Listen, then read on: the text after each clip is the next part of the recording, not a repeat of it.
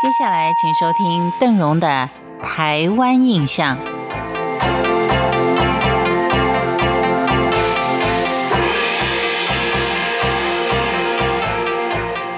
介绍完了妈祖娘娘，介绍完了保生大帝之后，我们再回到我们的老街介绍。当然，您会说，在差不多的年代，他们的建筑应该是类似的，他们的文化有大部分是相同的。但是由于人性，由于种族的关系呢，他们其中的文化还是有它的特色，值得我们去吸取。今天我们一块来到的是洋溢着红砖风味的湖口老街，山间洼地被称为是湖，因此位于电子湖台地，像西北西南窝、羊喜窝。笨鸡窝等山间小盆地出口处的老湖口得以命名。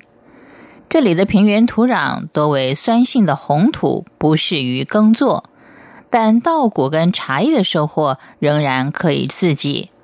山窝遍布的湖口原本是平埔族的屯垦地。清乾隆五十九年，也就是一七九四年，广东惠州陆丰人来到湖口。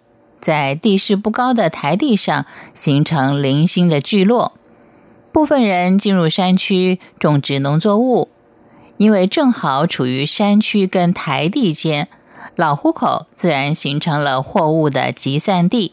出来的移民就会暂时的落脚在此，然后再转往杨梅、中立去拓垦。光绪十九年（一八九三年），刘铭传主持铁路铺设的政务，湖口路段正式的完工通车，湖口受到各方的瞩目。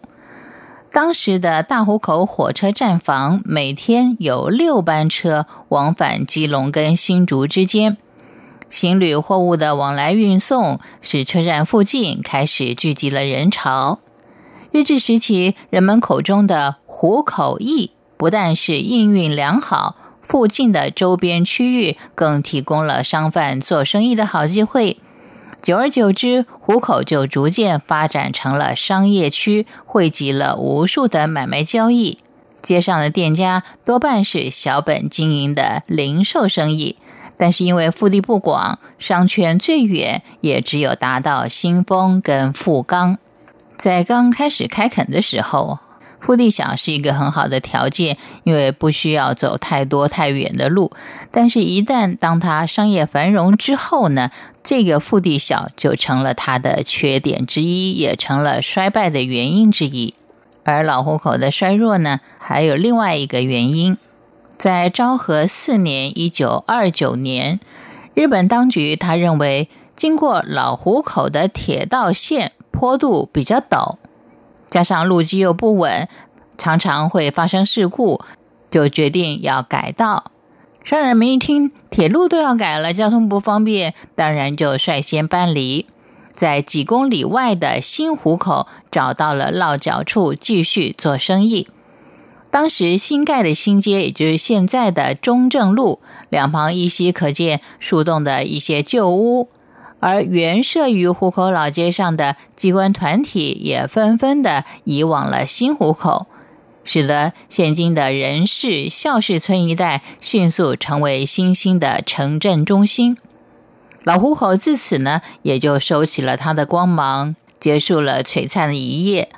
至于一幢幢的红砖街屋以及山墙上的响亮电号，则成为他们带不走的一个历史见证。而这一幢幢的老街屋是由谁新建的？它有什么样的历史呢？我们留待下次再慢慢的跟您聊。感谢您今天的收听，我是邓荣，台湾印象，我们下回见。